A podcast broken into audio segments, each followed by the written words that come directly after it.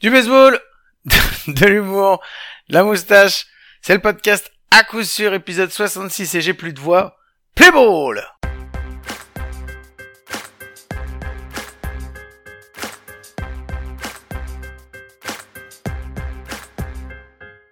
Eh bien bienvenue, bienvenue, comme je vous l'ai dit, c'est l'épisode 66 de l'ép- du podcast à coup sûr, le seul podcast hebdomadaire français sur le baseball. Et ça me fait très très plaisir de vous retrouver euh, juste en audio. Et voilà, et avec moi, cette semaine, comme d'habitude, comme tout le temps, comme la semaine dernière, toute la semaine, c'est mon ami, mon compagnon, mon compadre, celui qui me héberge chez lui quand plus personne veut de moi. C'est Mike Salut Mike, comment tu vas? Salut à tous, salut Guillaume, est-ce que tu sais ce que ça représente le numéro 66 dans le baseball cette semaine? Euh, non, je sais que c'est un, c'est un moment où tous les Jedi sont tués dans le Star Wars, mais c'est tout ce que je sais. C'est le nombre d'ibuprofène que j'ai pris depuis ce matin pour avoir à peu près une voix. J'aurais dû prendre 66 pots de miel, moi, ça aurait peut-être été mieux. Oh là là là là là là, laisse tomber Guillaume, j'ai... Je, alors je, je, je rentre dans, le- dans, dans le dur direct et on vous l'annonce tout de suite. Guillaume, qu'est-ce qu'on a dit en, en amont? C'est- un épisode débrief. Ouais, c'est un épisode euh, complètement débrief, c'est un épisode complètement Sans destructuré. structure. Ouais, complètement déstructuré. on, a, on a fait exprès et pour une fois, c'est la première fois, c'est le 66e épisode, c'est la première fois où on n'a pas bossé l'épisode en amont. Bon, moi j'avoue, je l'ai quand même un peu bossé Ouais, parce que j'ai à branler et que je suis un ouf, mais, mais toujours est-il que euh, je l'ai pas bossé de la même façon que d'habitude, j'ai juste pris quelques petites notes comme ça. On est rincé de dingue. Ouais, c'est On clair. est rincé de ouf, mais on en a plein la tête et tu sais quoi? Moi je pense Guillaume que de toute façon, on n'a pas d'intro. Non, mais on va commencer tout de suite, on va se mettre un petit. Allez, vas-y. Allez, le Mm. jingle, euh, le Boost Bootsy Show, on se retrouve après. Bruce. Bruce Bochy. Bruce Bochy. Bruce Bochy. Bruce Bochy. Ouais, c'est Bruce Bocci. Il y a des news, Bruce Bocci. Je sais pas si vous l'avez vu, le 14, c'était le 14 juillet, je crois, hein, c'était le soir. Non, le 13 C'est juillet. ça. Ouais, le 13 juillet au soir. Le 13 juillet au soir. Pendant la nuit du 13 au 14, c'était le All-Star Game, mais ça, ça nous a pas intéressé. Ni Mike ni moi, on l'a regardé.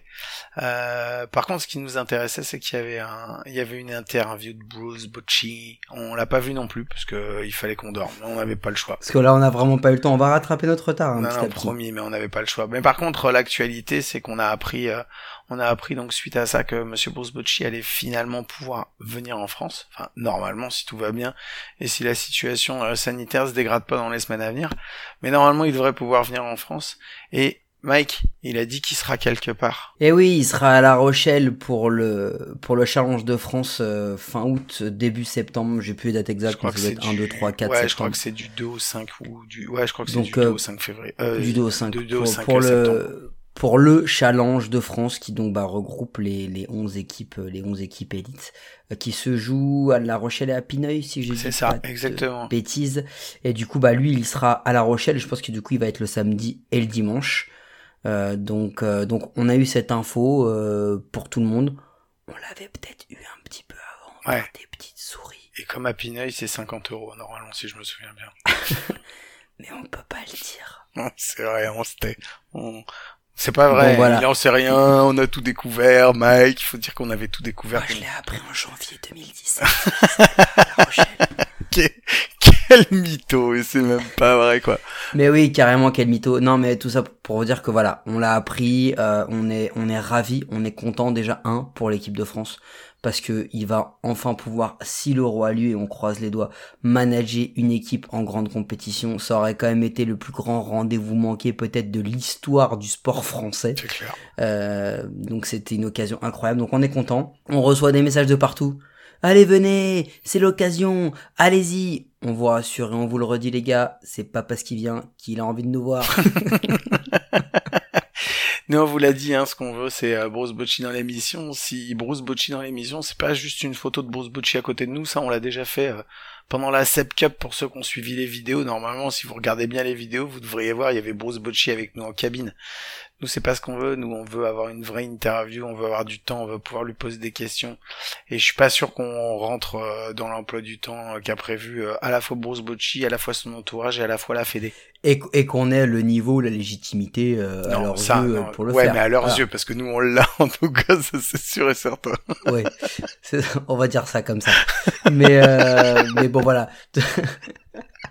Quand on aura retrouvé notre voix, on aura un, un minimum de crédibilité. C'est ça, exactement. Tout ça pour dire que euh, voilà, euh, Jimmy Mapaku, si tu nous écoutes, on aimerait bien nous aussi revenir te rejoindre pour la prépa et pour le Challenge de France pour aller voir Bruce Bocci, mais c'est pas de notre sort. Baptiste, si tu nous écoutes, oui, tu peux souffler à l'oreille des gens de la Fédé, mais voilà, c'est pas nous qui décidons tout ça, tout ça. Euh, donc voilà, donc on, a- on adorerait pouvoir le faire, mais il nous faudrait du temps pour le faire bien parce qu'on veut pas faire un truc au rabais.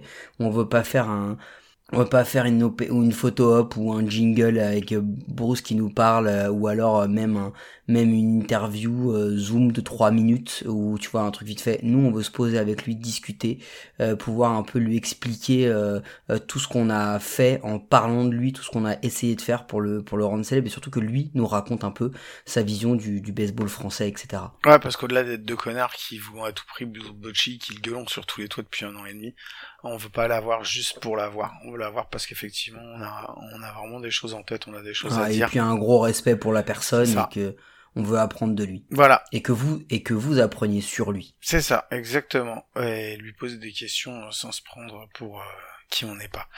Allez, Voilà. ceci dit, on va clore et fermer euh, la parenthèse du Bruce Bocci Show, à moins que tu aies quelque chose à rajouter, Mike, mais euh, non. Attention, celui qui va arriver, c'est avec une gorge un peu serrée et la voix cassée, mais promis, je fais mon maximum. Jingle News.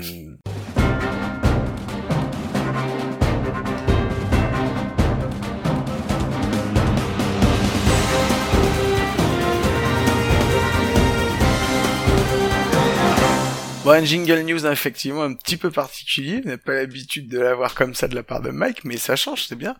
Euh, les news. Ah ben les news. Euh, on va parler euh, déjà de ce qui nous est arrivé à nous parce que euh, on n'est jamais mieux servi que par soi-même.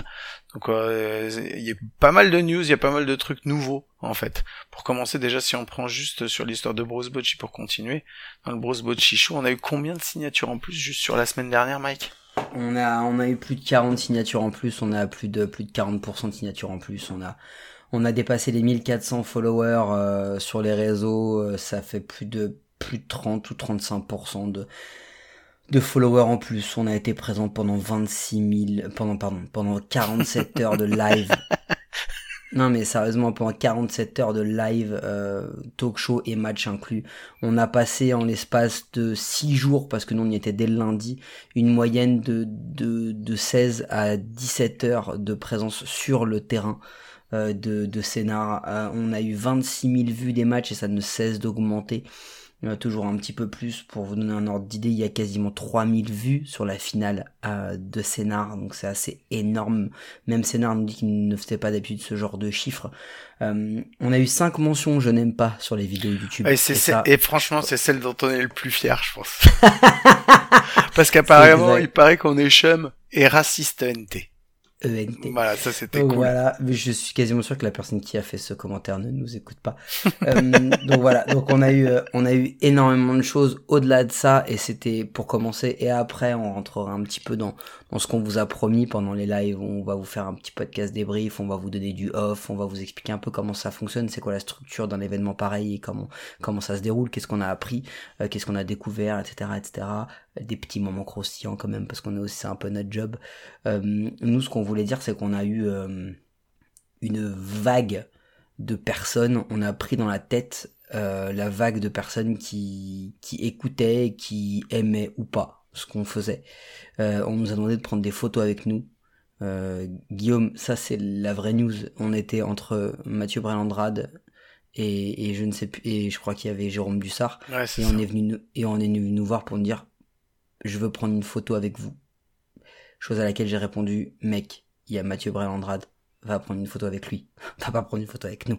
On, on a eu la même chose avec euh, Jamel Boutagra ou David Meurant qui traînaient à côté de nous et les mecs sont venus nous demander à nous de prendre une photo. Donc euh, voilà, on était un peu euh, un peu désarçonné, on sait pas si on a bien réagi sur le moment, on sait pas si on a été maladroit ou pas. Si c'est le cas, on s'excuse. Euh, Il y a de fortes chances qu'on réagisse exactement de la même façon si jamais ça nous arrive à nouveau. C'est clair. on est on n'est pas très doué avec ça et on sait qu'on est on est passé les bras. hein. C'est un petit truc qui est passé sur le moment. C'était assez assez bizarre et assez grisant à vivre en même temps. On voulait bah remercier les gens qui nous qui nous follow, qui nous donnent de la force, qui sur les réseaux nous ont suivis. On a des mecs qui ont regardé des matchs entre des Biélorusses et des Autrichiens euh, à 10h du matin un, un jeudi et qui commentaient et qu'on kiffait. Et ça c'est chaud. Ouais. On va commencer par les remerciements. Parce que bon, les news, voilà, on vous les a faites. On va commencer tout de suite par les remerciements parce que c'est quelque chose qu'on veut absolument pas oublier. Euh, pardon, hein, on a peut-être l'impression qu'on n'a pas beaucoup d'entrain, mais je vous jure que on est complètement comme des malades. C'est juste qu'on est mardi soir. euh, et qu'on est encore mais complètement crevé de ce qui nous est arrivé. Mais et qu'on euh, a pris deux jours de boulot dans les dents. c'est clair en plus donc euh, donc voilà donc c'est pas qu'on n'a pas c'est pas qu'on n'a pas envie c'est pas qu'on fait la gueule c'est pas que quoi que ce soit c'est franchement je vous jure c'est difficile euh, les remerciements ils vont commencer déjà tout de suite. On va commencer par remercier en premier bah l'ensemble des Templiers de Sénart. Parce que si on a réussi à faire euh, à faire ça déjà d'une c'est parce qu'ils nous ont invités. Euh, de deux c'est parce qu'en fait ils nous ont mis après ensuite dans des conditions mais juste mais incroyables. On avait juste à venir à faire notre taf à se coller en cabine à parler pendant effectivement il fallait qu'on parle longtemps. Mais on, on- c'était pas trop un problème vu qu'on a tous les deux des grandes gueules. Et euh, et voilà il y avait toujours quelqu'un pour nous Ouais, on va pas, hum, on peut pas citer l'intégralité des bénévoles. Euh, on va vous expliquer un peu comment ça fonctionne après, quand on a fini les remerciements, mais on peut pas vous les citer, mais on peut en name dropper quelques-uns. C'est pas qu'ils nous ont plus marqué que les autres, mais c'est ceux qui nous viennent en tête sur le moment. Comme on vous dit, on l'a, on l'a pas, on l'a pas, on l'a pas préparé, mais on peut remercier euh, Kevin, le voleur de casque, Mhm. Guillaume. on peut remercier, euh, merci pour ce bruit. On peut remercier Thomas la euh, mouflette Thomas, Thomas la mouflette, Thomas le mouflon. hein. On peut remercier Teddy le frotteur. c'est clair Teddy bras de poulet Voilà. Émilie, Ma- Élo- Élodie euh, Mamie Suze, je pense qu'on peut la, la remercier aussi. c'est clair Anne-Marie maman Ouais. Dragana, je ne peux pas dire ton, ton surnom parce que tu ne l'assumes pas totalement, mais ça a un rapport avec une forte descente alcoolique. merci à Seb la poursuite Seb la, Seb la poursuite. il était pas sorti celui-là il vient juste d'arriver mais il se reconnaîtra Euh, non, de toute façon Le Seb la poursuite. Alors merci à, à Nathan le beau gosse. ouais Nathan le beau gosse. Il sait toujours pas comment on écrit baseball, qui met un tiré entre baise et ball, mais qui, qui, qui est vraiment quelqu'un de très sympa. merci à tous ceux qui ont dormi sur le stade pour nous garder les euh, pour Ouais, nous garder le matos C'est ça, merci à Frédéric, le papa 2, hein, Ouais. parce qu'il n'est plus lui-même, il est juste le papa de Mathéo. Merci à merci euh, merci aux frères Brel, Mario, euh, Mario et Bruno. Mario à la pince. et Bruno, je refuse la caméra. Ouais, c'est clair. Euh, Bruno, non, vous mourrez pas en cabine. C'est que c'est le seul qu'on a, qui a vraiment pas voulu venir avec nous en cabine. Il a refusé Non, voilà, tellement mais- de fois. On s'excuse pour tous ceux qu'on n'a pas cités. C'est pas clair. qu'on vous a oublié, mais c'est que sinon on ferait un podcast que là-dessus. Euh, donc il y en a, il y en a, il y en a vraiment beaucoup, beaucoup. Ils nous ont, ils nous ont vraiment euh, extrêmement facilité la vie. On peut remercier aussi les officiels Guillaume, parce que il faut qu'on vous explique et on va commencer le off. Les officiels en fait dans la structure dans laquelle était le l'organisation, nous étions dans un clubhouse.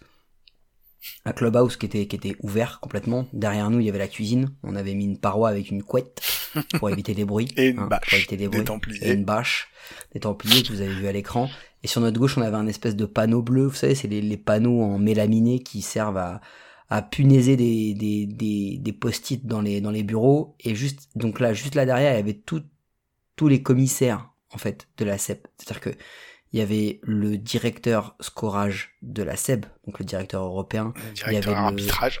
il y avait le directeur arbitrage, il y avait les arbitres qui venaient entre temps, il y avait les scoreurs qui ne scoraient pas qui étaient là. Et à côté, il y avait toute l'équipe de scorage. Et derrière, il y avait donc la partie réalisation avec, euh, avec Thomas Lamouflette et, euh, et Teddy Bras de Poulet. Euh, et en fait, il faut vous dire que pendant, on le répète, 47 heures de live, ils se sont mangés des fions en non-stop. Et on les a vannés tout le temps, tout le temps, tout le temps. Et on les a fait chier. mais C'est surtout qu'en plus on a fait un bruit fou, alors que. Et on a fait un bruit mais monstrueux et ça parlait dans tous les sens. Et ils étaient, pour la plupart du temps, morts de rire. Ah bah, Ils ont au début, certainement- au début, ils nous ont regardé un peu. Franchement, les premiers jours, le premier jour, Premier on jour, nous a quand pas, même regardé un jour, peu, euh, genre, euh, qu'est-ce qui se passe? Bon, nous, en même temps, on était un peu, euh, on prenait nos marques hein, le premier jour. Hein, faut pas, faut, faut vraiment, faut le dire. hein, de toute façon, les trucs qui sont pas venus comme ça, genre, t'arrives. Nous, c'était Mike et moi, c'était quand même la première fois réellement qu'on faisait du commentaire. On s'était testé. Une fois ou deux sur euh, Ouais, sur et un c'était truc pas beau euh, à. YouTube. Alors, la première fois c'était dégueulasse. Euh, la deuxième c'était pas non plus euh, c'était pas non plus ça. C'était déjà un peu mieux mais c'était pas non plus ça. Euh, on, voilà, on est parti, euh, on est parti de zéro quoi en fait et on a on a découvert en fait au fur et à mesure, bah c'est quoi, c'est quoi, enfin parler dans un micro on sait le faire, mais parler dans un micro pour raconter des trucs euh, et occuper trois heures de temps de match, franchement c'est pas la même chose, c'est c'est c'est pas ce que tu t'imagines quoi. Bon, on vous avait dit que ça serait décousu, donc du coup, on va commencer un petit peu le off. On a, on a deux, deux histoires à vous raconter. La première, Guillaume, je vais te la laisser parce que euh, elle, te concerne aussi. La deuxième, c'était, c'est plutôt moi qui était, qui était fautif, mais la première, c'est Jean-Marie Meurant le premier jour. Ouais, Jean-Marie, Jean-Marie Meurant, il faisait partie des commissionneurs. Et, euh, C'était directeur euh, arbitrage de la SEB. Voilà, et Jean-Marie, on le connaît, moi je le connais de vue, je le connais sur les trucs de la FFBS, euh, et voilà, et on l'avait croisé déjà sur des bords de terrain, mais, euh, mais sans plus, quoi. Et quand on l'a vu, quand on l'a vu passer euh, au début, on est allé le voir, on lui a dit, bah on s'est présenté, on a dit, voilà, on est là, on est le podcast à coup sûr et tout, euh, ça nous ferait plaisir de, de t'avoir, Jean-Marie, ou de vous avoir, je sais même pas, je me souviens même plus si on, si on l'a vous voyé la première fois ou plus, si on l'a tutoyé. En gros, dans le talk show ou en cabine, quoi. Ouais, c'est ça. On voulait surtout en cabine au départ, et il nous a regardé. Il a fait, mais non, mais je peux pas. Moi, je suis, euh, je suis commissionneur sur la SEB. euh, Je suis obligé d'avoir une neutralité. euh. Non, non, non, c'est pas possible. Hein, euh, vous pourrez pas m'avoir. Ça a tenu une résolution qui a tenu à peu près 24 heures, puisque après le reste du temps, euh, il passait un coup d'œil en cabine, il nous racontait des trucs, il nous disait des. Il venait voir nos écrans, il regardait, limite il regardait les stats sur notre iPad, euh, il nous disait non mais ça il faut faire ça, il nous faisait des blagues, il nous racontait des histoires. enfin non, ça a été ça a été assez génial celle-là. Ça c'est un vrai enfin quand il nous dit ça et qu'un jour il passe la tête et qu'il fait eh, euh, vous savez euh, Tanguy Meurant, euh, Tanguy un jour euh, à Pineuil euh, les tournois euh, régionaux, je lui ai dit je te donne 50 balles si tu la sors en home run, il l'a sorti, je lui ai donné 50 balles. Donc depuis, quand il lui dit comme à Pineuil, ça veut dire tu la sors en home run, et grosso modo, T'as un billet, t'as un billet, T'as un bifton. Donc voilà, on s'est un peu foutu. Voilà comment on éduque Voilà. les jeunes euh, aujourd'hui. nous, on en a profité que la, pro- la fois d'après, quand on a vu Tanguy, en plus, il était, il était, juste avec Jean-Marie. On est arrivé, on lui a dit, eh, Ils nous ont vu arriver à 15 C'est mètres, ils savaient déjà que ça allait être de la merde. Tanguy, il avait déjà un grand sourire sur le visage. On lui a dit, Tanguy, hein, comme à Pineuil. Nous, on te file 60 euros. On prend les 50 euros de ton grand-père, on rajoute 10 euros si tu la sors. Non, c'est pas ça qu'on a dit. Quoi on a dit, Tanguy, on te paye 60 euros avec l'argent de Jean-Marie. Moi, c'est pareil. Et après, et après, pendant le live, on a dit, Tanguy, c'est comme à Pineuil, on sort- c'est 100 euros. Et là, on a entendu, quoi? 100 euros? moment magique. Et l'autre moment, c'est, c'est concernant la commission, c'est que, vous le savez, vous l'avez entendu, l'un des gimmicks récurrents, euh, l'un des personnages les plus marquants C'est de clair. cette, euh, c'est Hervé la soufflette, Hervé l'éolienne, Hervé Hervé Hervé la Hervé la bourrasque, Hervé la bourrasque, Hervé le trou d'air, enfin Hervé quoi. Et, euh, et oui, un nouveau, il vient d'arriver comme ça. Ouais, faut que t'expliques d'où ça vient, Et ça. en fait, du coup, Hervé, euh, Hervé était un scoreur et sur un match où il ne score pas, il se retrouve donc derrière Jean-Marie Meurant, juste à côté de nous. Il écoute les commentaires et, et on dit une connerie. Enfin, pardon. Il, il entend un moment où on dit une connerie, parce que du coup, on, en a dit plein. Et il, et il me souffle la correction de pourquoi, euh, pourquoi c'est pas bon et qu'est-ce qu'il faut dire. Ok. Et donc, du coup, je remets le casque. Et là, je dis Hervé le souffleur, Hervé la soufflette. C'est parti comme ça. Et en fait, à chaque fois qu'Hervé nous disait quelque chose, on n'arrêtait pas de dire forcément, bon bah, comme c'était un bon bougre, euh, plein d'humour, parce que franchement, il, il a encaissé toute la semaine avec mort de rire. Il a pris cher. Et Hervé la soufflette a pris très très cher. Et en fait, à un moment, je, je dis à Thomas dans un match plein d'entrain où on se faisait quand même royalement chier, parce qu'il y en a eu, il y en a eu quelques-uns. Ouais. Parmi les 15, il y en a, il y en a eu, allez quoi, 3. Trois. Peut-être Ouais, il y en a eu ce qui est pas si pire. Et du coup, je vais voir, euh, je vais voir euh, le mouflon à la Real, et puis je lui dis, bah, ce serait bien qu'on fasse un petit plan sur euh, les scores. Il me dit, ouais, t'as raison et tout. Donc, il fait un plan sur les scores, tout ça. Il installe même les caméras pour ça. Et, et puis bah, je dis à Hervé, bah vas-y, vas-y viens, viens nous souffler un peu, mais en cabine. Donc Hervé, vous l'avez vu, a fait un tour en cabine, nous a expliqué un peu c'est quoi le scorage, etc., comment ça se passe, extrêmement intéressant. Hervé repart et le lendemain je dis bon bah rematch chiant, et ben si on reparlait des scoreurs parce qu'on en parle vraiment jamais assez. Et là moi je j'essaie de tendre un, micro à, Gwynplaine et, à un moment je sens une, une tension au niveau des muscles, euh, des avant-bras des, des scoreurs et du coup et là je sens une énorme tension parce qu'ils étaient un peu en mode enjoué, ça rigolait tout ça. Et en fait je comprends en tournant la tête que Sven qui est le directeur euh, du scorage, avec une, une, bonne vieille rigueur allemande, si vous voyez ce que je veux dire, fusille du regard nos amis scoreurs, parce qu'on bah, ils rigolaient qu'on était en train de les faire chier. J'ai senti comme une grosse tension. Du coup, qu'est-ce qu'on a fait, Guillaume? Bah, on a invité, invité Et Sven voilà, en J'ai tendu le micro à Sven et je lui ai dit, qu'est-ce que tu fais? Là, tu fais rien? Allez, on parlait bien du commissionnaire, du dirigeant des... Qu'est-ce que tu fais? Allez, viens en cabine. Et on a fait 15 minutes d'interview avec une petite traduction simultanée, à tel point que Sven, après, tous les jours, il revenait, ah ça va, vous allez bien les gars et tout, qu'à la fin il nous a demandé trois fois le, le lien de, du live pour que du coup on puisse le montrer euh, à sa famille. Voilà, ouais. Non, ça c'était des petits moments un petit peu euh, hors du temps. Euh, Il y en a un autre moi qui m'a marqué quand on est arrivé, quand on a rencontré les joueurs la première fois. Euh, on a retrouvé, bah on a retrouvé en fait Andy et, et euh, Andy Paz. Pardon, excusez-moi, on a retrouvé Andy Paz et Alex Perdomo qu'on avait déjà eu.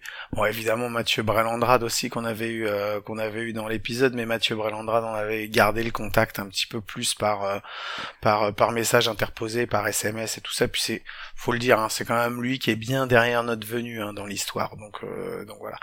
Mais on a retrouvé donc Alex Perdomo et Andy Paz et quand on est arrivé, enfin voilà, c'était franchement ça, on a été on a été accueillis. euh, on a été accueillis tout de suite par par eux et puis par d'autres joueurs aussi qui euh, bah, qu'on a appris qu'ils nous écoutaient. Donc il y en avait un autre qu'on connaissait effectivement, il y avait Alexandre Lotz, on lui fait un gros bisou et lui on La tortuga. la Tortuga, on la remerciera jamais assez puisque c'est euh, c'est elle qui nous a qui nous a introduit chez les Templiers. Donc c'est elle notre petite notre petite souris à l'intérieur des, des Templiers.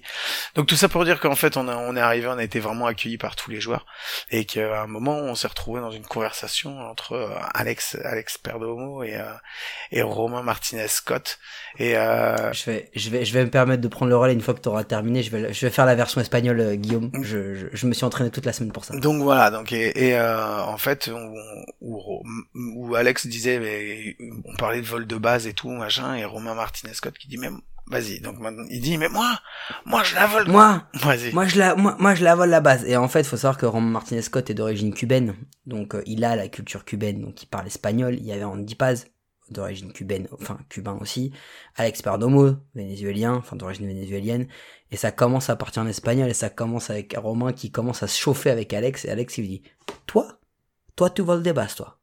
Avec ton col, toi tu voles des bases. et ça commence comme ça. Et nous on commence à chauffer et du coup Guillaume qui dit à Alex, de toute façon Alex, toi tu vas être MVP mec. Toi t'es MVP, tu vas frapper 8 home runs au moins. Au moins 8 home, ou 6, je sais plus ce que Euh, tu je dis dis. oui home run et lui il me dit Ouais. bah moi il- mais c'est pas possible Guillaume il sait Il sait pas frapper des runs. home runs je lui dis alors tu vas voler 12 bases Et ça parle de ça. Et du coup, Romain qui dit, toi, tu voles des bases, toi, quoi, quoi, toi, t'es rapide, toi, toi, tu voles des bases. Et ça commence comme ça. Et là, du coup, on sait pas pourquoi, Romain Martinez Scott qui part en sucette totale. Imaginez bien hein, qu'il y a cette conversation entre Romain Martinez Scott et Alexander Perdomo, tous les deux assis sur le banc, mais tu sais, un peu penchés, la tête en avant parce qu'ils se parlent, puisqu'entre les deux, il y a Florian Perrichou. Le, la discipline absolue, quoi, Florian Perrichou, tu vois. Et là, t'as l'autre qui, t'as Romain Martinez Scott qui dit, eh, a mí me robo la tercera, también me robo la tercera. Et là, donc du coup, ce qui veut dire, je vole la troisième, et donc tout le monde rigole, et il dit, a te Andy le robo la tercera. Donc même à Andy, Andy Paz, je vole la troisième base, et alors là, on voit Andy Paz qui était le, le- la discrétion absolue, hein, Mm. Andy Paz, hein, tranquille, qui se penche et qui lui dit, toi, même jeune, tu me volais pas la deuxième base. Et donc du coup, on a été à deux doigts d'être euh, d'être la cause de la défaite de Sénard euh, parce ah, parce y que c'est parti en Paris après. c'est parti en Paris ils ont parié euh, Romain Martinez Scott qui dit mais tu, combien combien tu paries? Combien tu paries que je alors c'était même pire que tout quoi. C'était même pas combien tu paries que je vole une base. C'est combien tu paries que je vole plus de bases que Plus toi de que toi. Le- on était dans un truc complètement surréaliste. Parce que bon on peut pas dire que Romain Martinez Scott il soit connu pour sa pour sa pointe de vitesse, surtout maintenant, encore plus maintenant. Donc donc voilà. Et ce qui fait qu'on a on a assisté, euh, c'était pendant le premier match. Hein. Ouais, c'était pendant le premier match des. Euh, À un moment magique. Alors petit conseil, vous allez sur Instagram et vous tapez euh, Thomas Templier Production. C'est donc euh, le Instagram qui va être renommé bientôt en La Mouflette Production. c'est ça. Euh, et, et il montre ce moment magique où en fait, pendant le premier match, il y a deux retraits. Il y a Romain Martinez Scott qui tente de voler la 2, ouais, bah, et qui se ouais, fait ouais. Et, qui se fait attraper. et Alex qui était au bâton à ce moment-là. C'est ça, Alexander Perdomo. Et en fait, Alex, en fait, au moment où, où justement Il euh, revient. Romain Martinez se fait retirer, et c'est le troisième retrait, il revient pour retourner dans le dugout, et à ce moment-là, il se retourne, Il s'arrête. il se retourne vers nous, et il fait, et il montre Romain Martinez Scott avec cette tête du genre, mort de vu- rire. t'as vu ce coup, il s'est fait retirer en essayant de Voilà. voler. Romain Martinez Scott n'a plus jamais essayé de revoler une base. Donc euh, Alexander Perdomo s'est fait choper, je crois, dans le même match. Et il me semble qu'après, il a quand même réussi à en voler une ou deux. Mais bon, c'était un moment qui était qui était absolument incroyable parce que bah, parce que en fait, c'est tout ça quoi. C'est être immergé dans le truc. Et l'un des trucs dont on a eu très vite peur en fait, euh, Guillaume, c'est de se dire ah, on va être estampillé euh, Templiers, on va être les, le média des Templiers. Et en fait, on a été voir tous les joueurs des autres équipes et on leur a expliqué que non. On a discuté avec eux et en fait, on a eu le même accès aux autres équipes qu'on a eu aux Templiers de Sénart. Et c'est comme ça qu'est parti The Power of the Moustache. C'est pas la seule peur qu'on a eue, parce qu'à un moment, on a, comme on a traîné quand même, faut le dire, hein, on a quand même traîné pas mal avec, euh, avec les joueurs des Templiers, en fait, il y a, y a Il parlait français, Voilà, on donc par- c'est il plus parlait facile. français. Il y a vraiment une, une comment dire, enfin, Une connivence. Ouais, ouais, c'est ça, c'était le mot que je cherchais. Merci. Il y a une connivence qui s'est créée entre nous. Et c'est vrai qu'il y a un match où euh, on a tapé, on a vraiment tapé hein, sur les, Sévère. euh, ouais, sévère, méchant, pas méchant, mais parce que c'était toujours euh, bienveillant. Mais après, c'était faire une blague pour faire une blague. Et euh, sur euh, sur Romain euh, justement et Florian. Et on est sorti de cet épisode et, euh, et on n'était pas on n'était pas à l'aise de ce qu'on avait fait parce qu'on était allé dans un truc où c'était pas voilà, c'était ma enfin ça pouvait sembler marrant mais c'était pas drôle en fait au final. Moi ça moi je suis ressorti j'étais pas bien.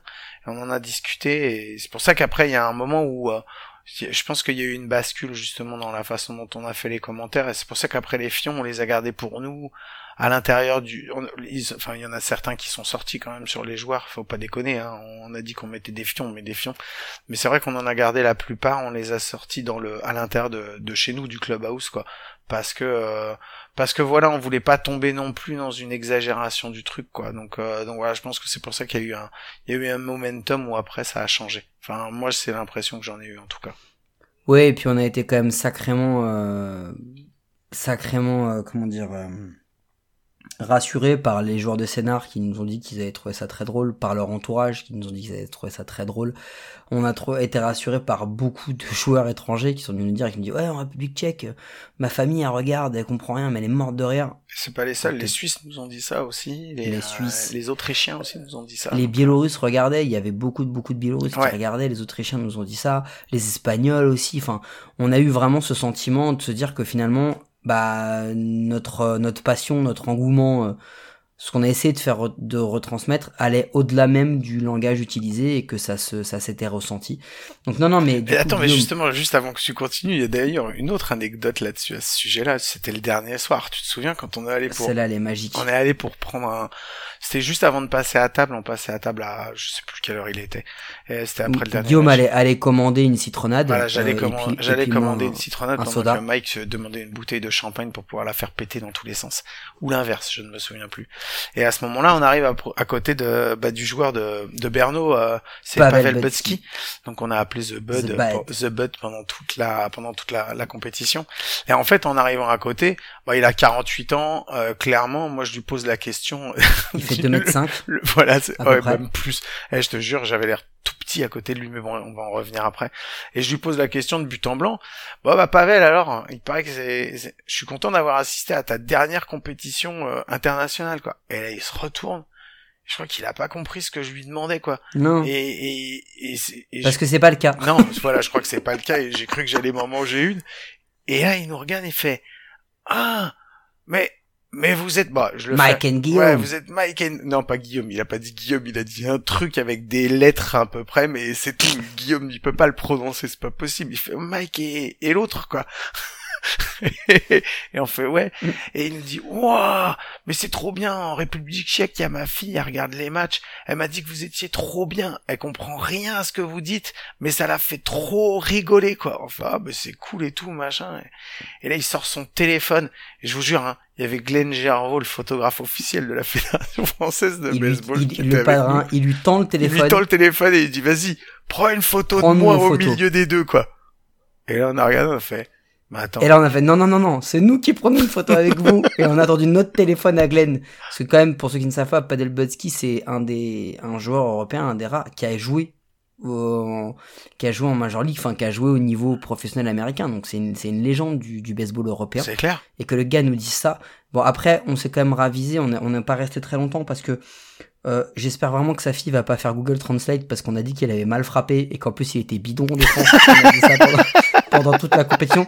Ce qui au demeurant est vrai. C'est vrai hein, aussi. mais il a 48 ans quand même. Donc, Non, mais euh, donc voilà, il y, en a plein. Pour vous dire qu'on a vécu des moments magiques, voilà.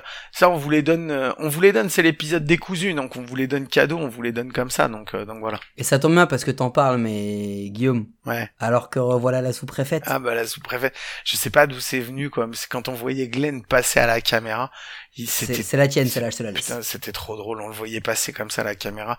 En fait, Glenn, on l'avait jamais vu en vrai.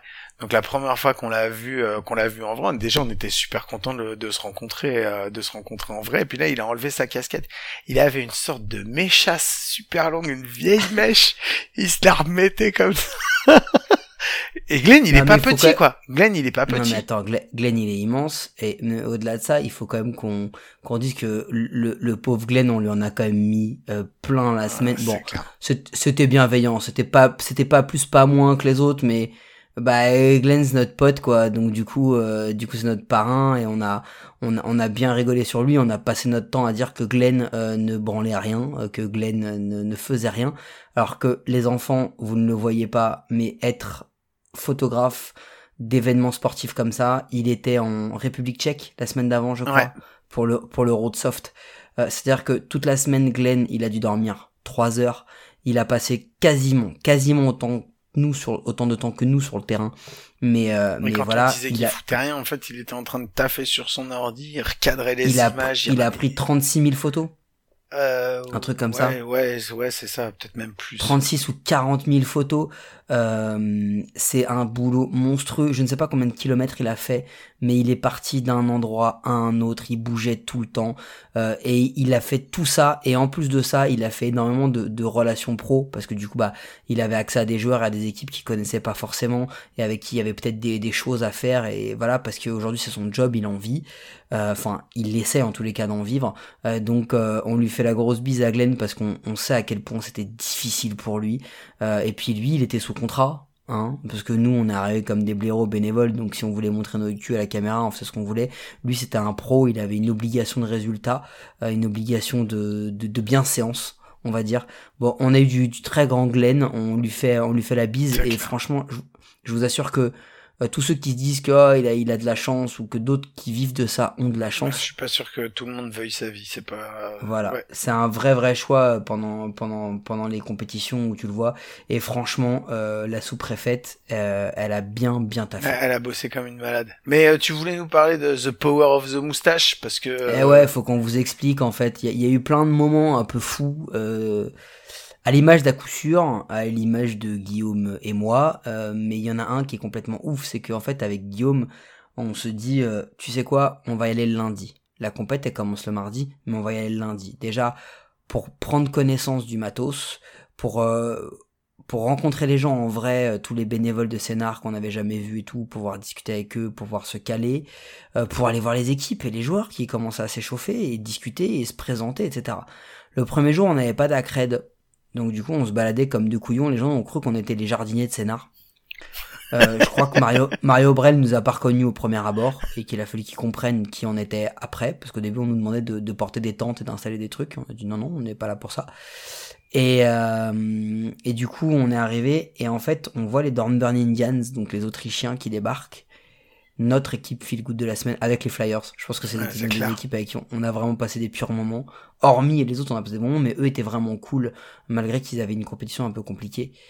Et, et on voit et on voit passer euh, Simon et on Plague. voit passer Simon Plague, euh, le, le joueur des Norman Indians, avec une magnifique moustache.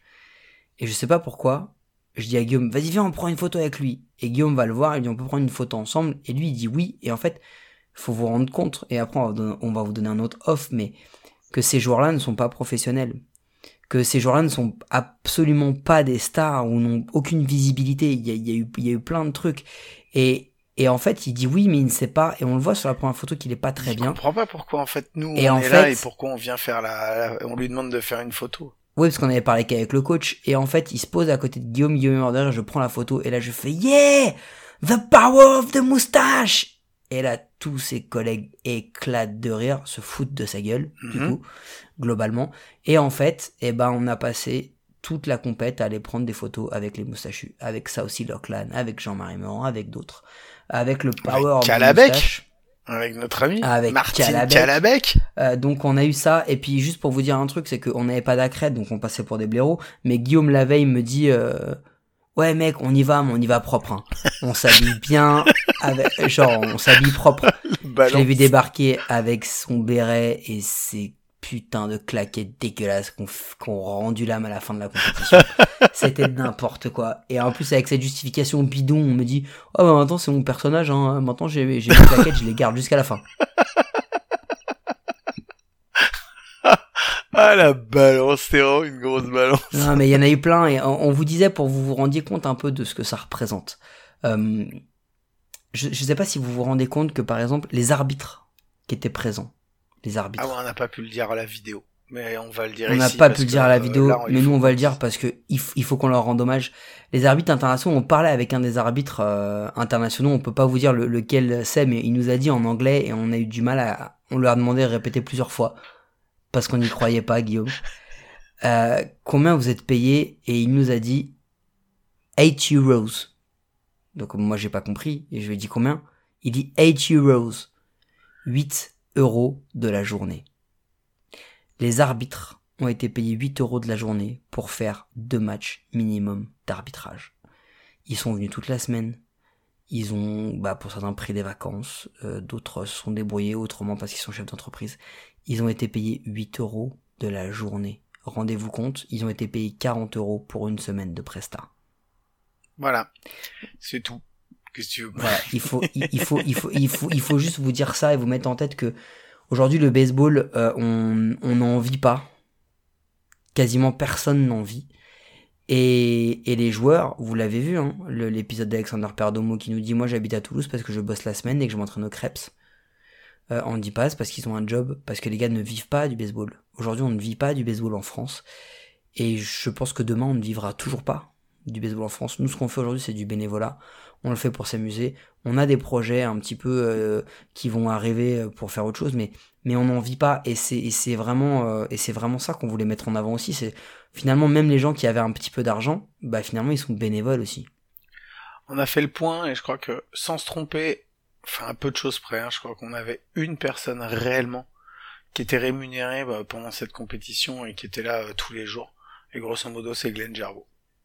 Non, et rémunéré, euh, rémunéré, euh, encore une fois, je le connais pas le cachet de Glenn Gervaux, mais au taux horaire, par rapport au temps de présence sur le terrain, par rapport au temps de boulot qu'il a à retoucher les images, à redélivrer des choses, bah croyez-moi, vous êtes plus tranquille avec votre 9h-18h euh, que vous faites tous les jours. Parce que franchement, c'est une implication incroyable. Ouais, parce que quand Mike vous disait qu'on passait entre 16h30 et 17h sur le terrain, euh, une journée type, c'est comme ça qu'elle s'est passée. En fait, on, se retrouvait euh, après, enfin, on se retrouvait à 7h30. Euh, Mike venait me chercher, ou euh, on va dire que Mike venait me chercher à 7h30 en bas de là où j'étais. On avait euh, 45 minutes, une heure de route en fonction des bouchons.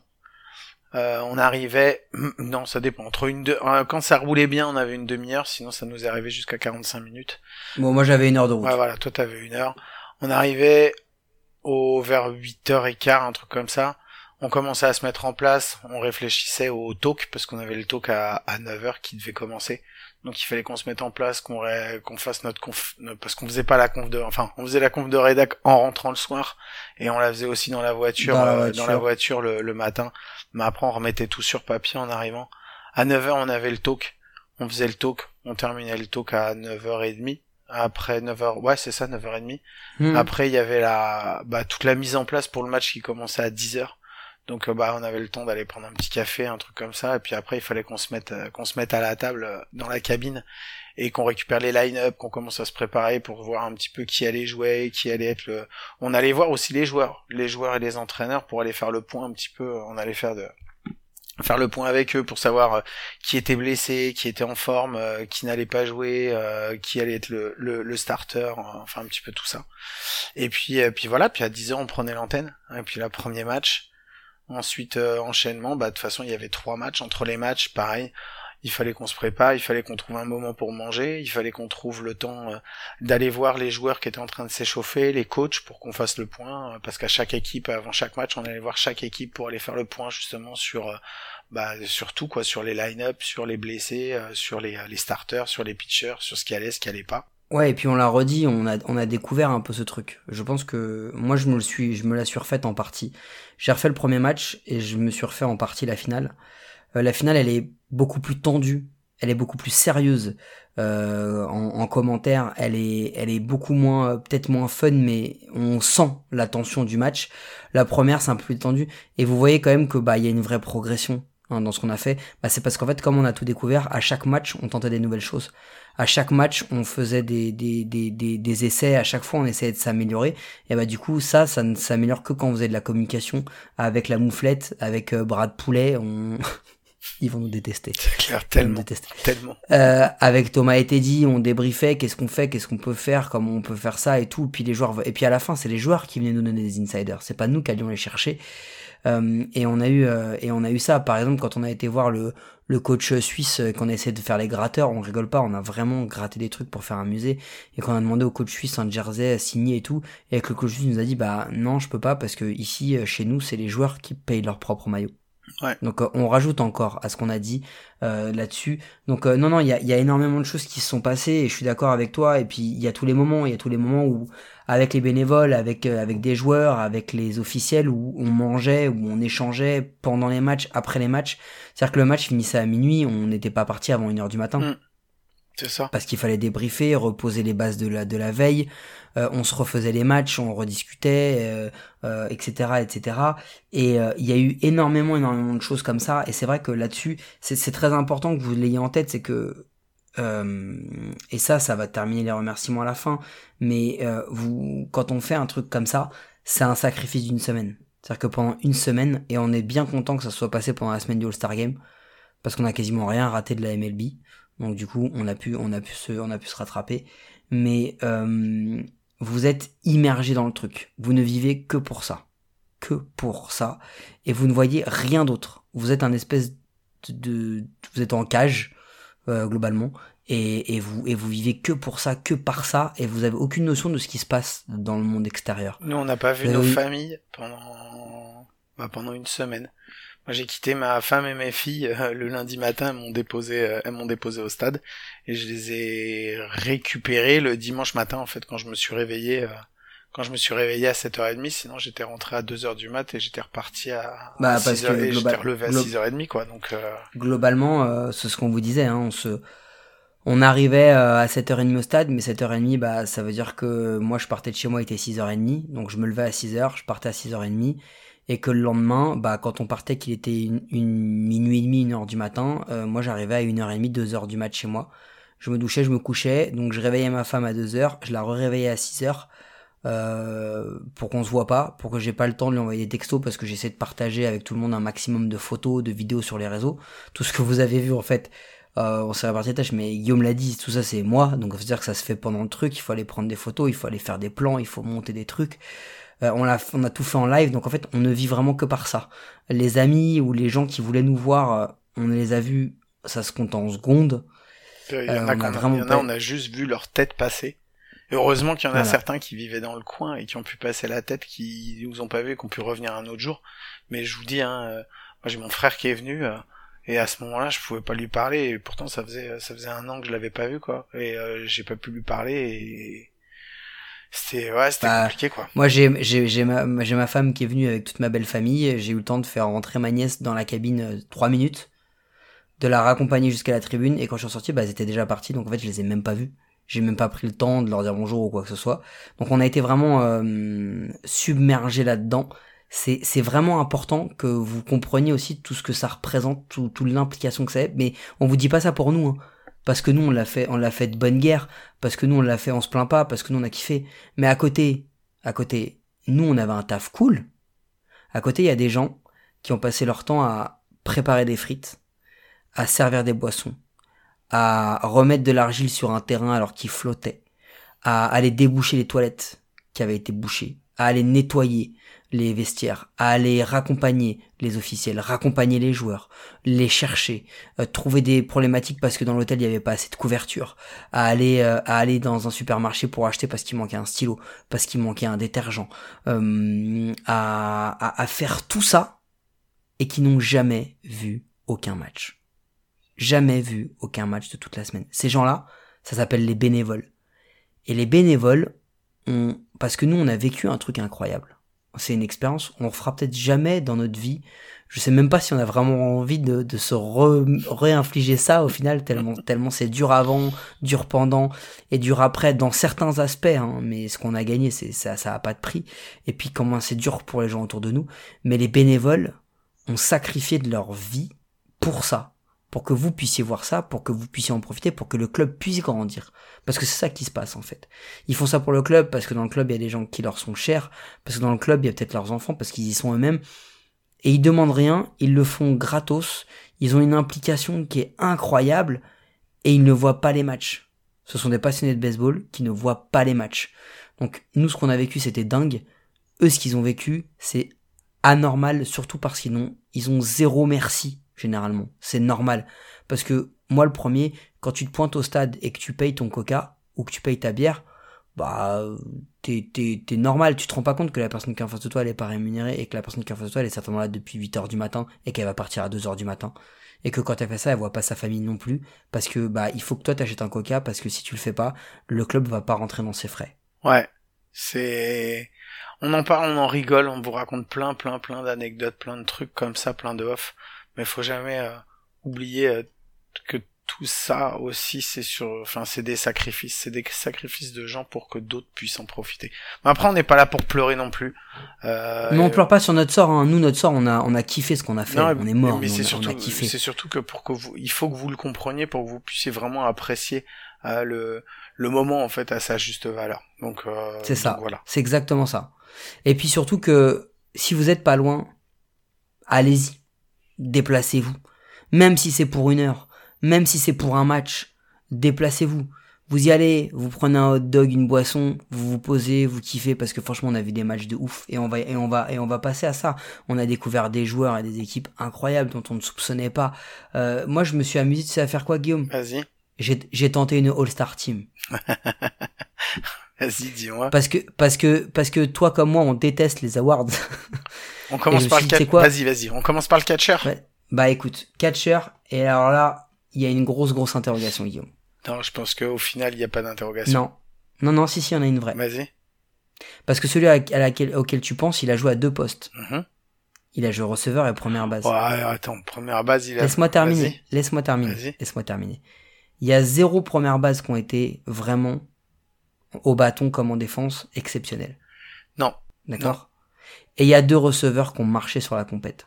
Donc toi, tu mettrais. Alors ok, d'accord. Donc tu mettrais Andy Paz en, en Non, receveur. c'est pas Andy Paz. Je suis désolé, Andy Paz, il est passé, même si Andy Paz, il est énorme, il est passé complètement au travers de son dernier journée, match. il a une journée à 6-6, ouais. D'accord, ok. Voilà. Donc tu mettrais Manzanero en première base. Ouais, et je mets Ochoa, parce que Ochoa, Ouais. il, a, il, est, il, est, il, est, il est quatrième ou cinquième frappeur sur la compète. D'accord.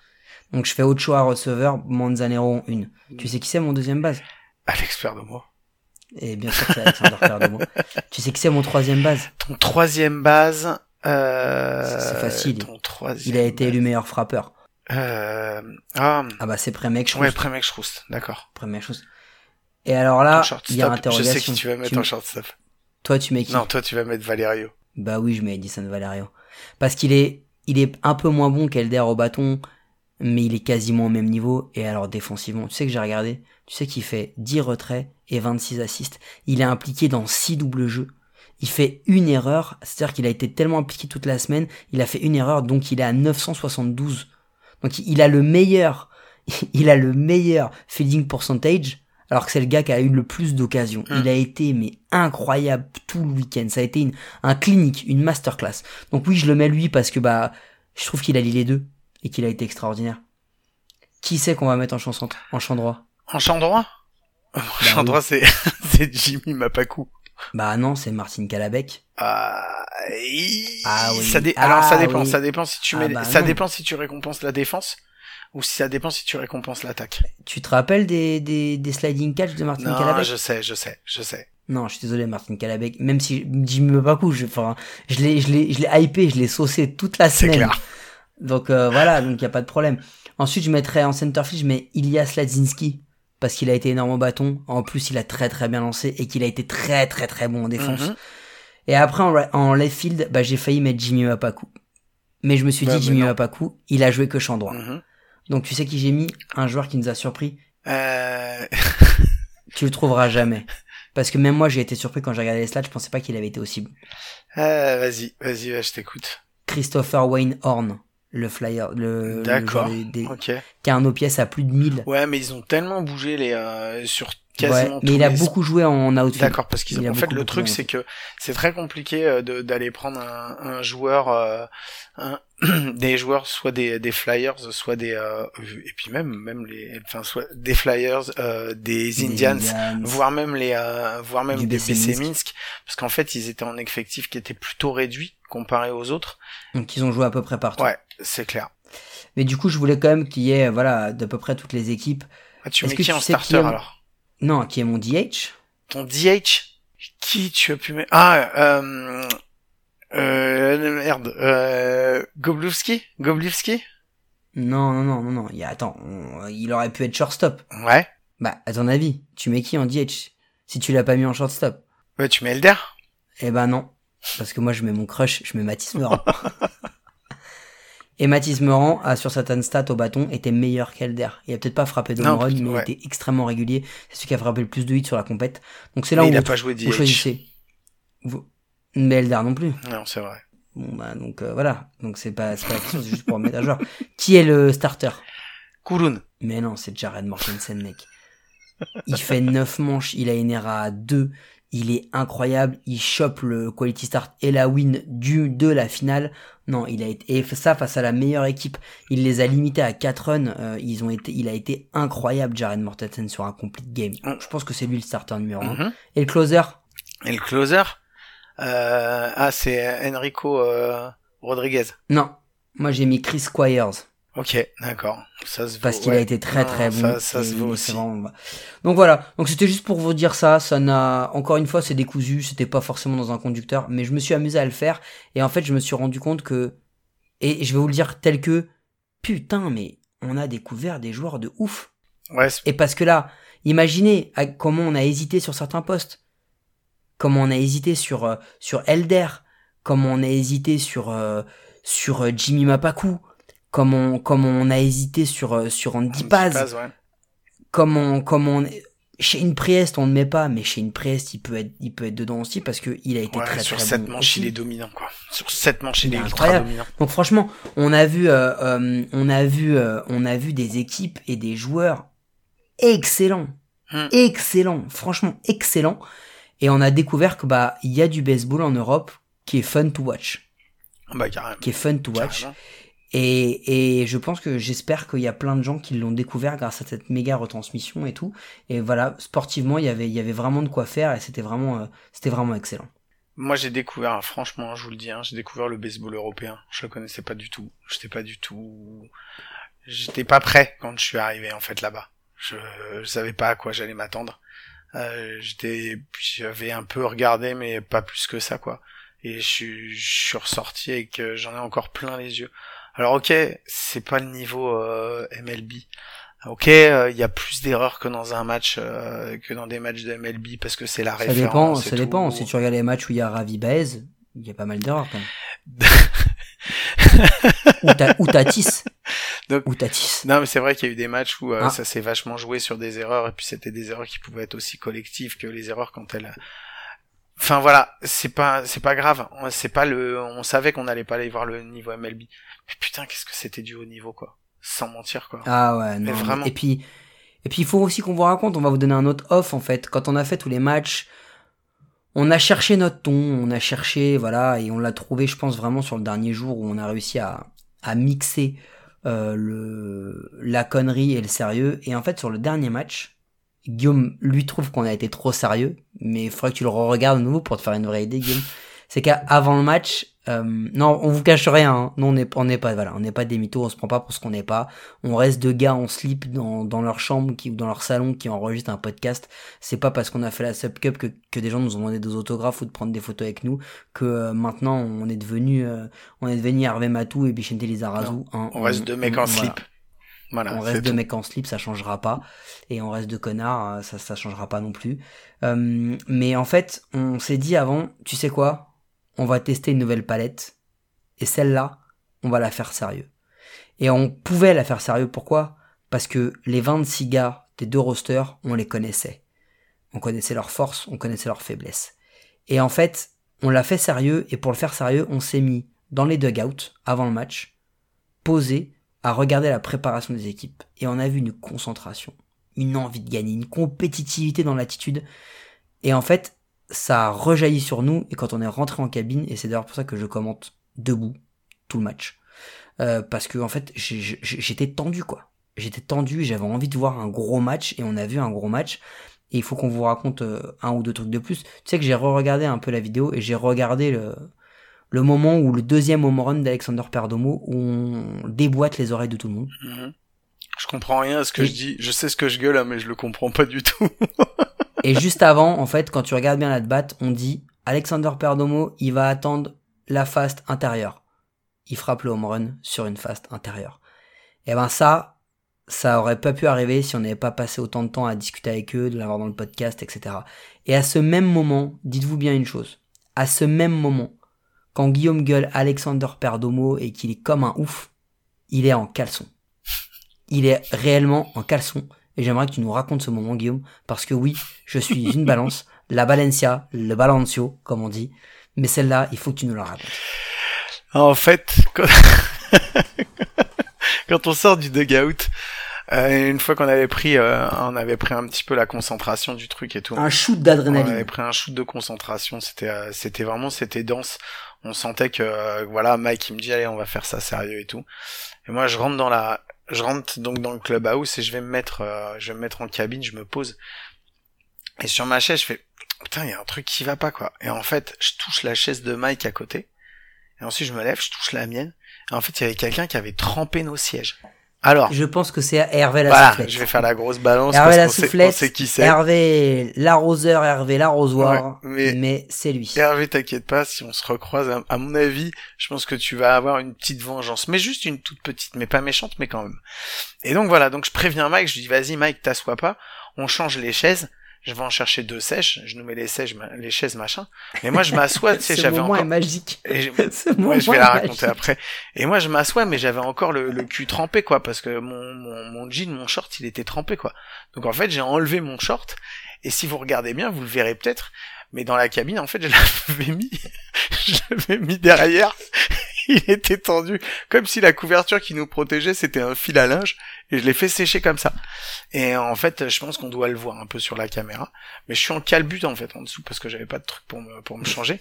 Et sur le premier appel du, c'est sur le premier home run, euh, qui est, euh, je crois que c'est au premier at-bat en plus de, euh, de Ale- d'Alexandre Perdomo. Non, je crois, il fera pas un double sur le premier at-bat. Bon, peu importe, j'étais encore en calbut en fait quand euh, quand on fait l'appel, et donc je me retrouve, euh, je me retrouve à hurler par la fenêtre, euh, et voilà, j'étais debout en calbut dans la cabine.